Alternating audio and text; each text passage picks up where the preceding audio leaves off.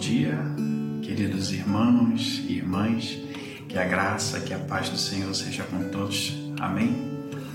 Meus queridos, é, eu estava refletindo sobre a seguinte pergunta: Quem é Jesus para você? No decorrer da história, nós temos diversas respostas a respeito da identidade, a respeito de quem realmente é Jesus. Para muitos, Jesus foi um grande revolucionário que trabalhou na, nas estruturas políticas, divulgou o amor. Para outros, Cristo foi um grande espírito de luz, um ser iluminado, uma pessoa é, que influenciou e tem influenciado muitas pessoas. Mas o que as Escrituras falam a respeito de Jesus? Eu gostaria nesse momento de compartilhar um texto da Palavra de Deus que está lá em Hebreus, capítulo 1, versículo 3. Acompanhe comigo a leitura.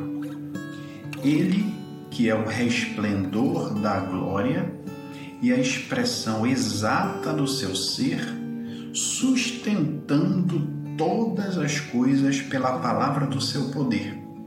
Depois de ter feito a purificação dos pecados, assentou-se à direita da majestade nas alturas.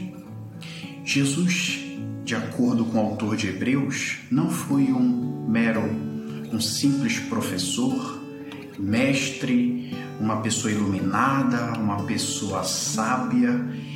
De acordo com o autor de Hebreus, Jesus é a expressão exata do ser de Deus. Ele é o Deus todo-poderoso. Mas algo me chama a atenção, me chama a atenção aqui no versículo 3, que diz que Jesus é o Deus todo-poderoso que sustenta todas as coisas pela palavra do seu poder. E que todas as coisas são essas? Se nós recorrermos ao final do versículo 2, ele vai dizer que Jesus fez o universo. Ele criou todas as coisas e não apenas criou, ele sustenta todas as coisas pela palavra do seu poder. Como disse John Piper, um autor cristão que eu gosto muito, ele diz que todo macromundo, bem como micromundo, está no controle das mãos de Deus.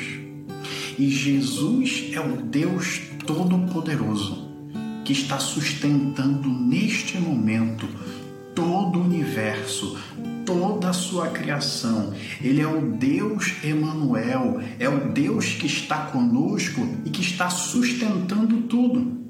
O verbo sustentar é uma palavra que significa controle, sustento, ele carrega. E nós fazemos parte da sua criação.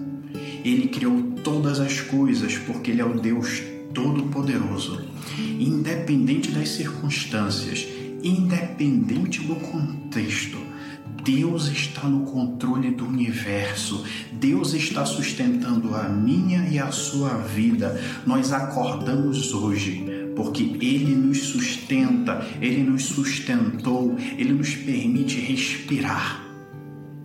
Que possamos guardar essa palavra nos nossos corações, crendo que a nossa vida está no controle das mãos de Deus.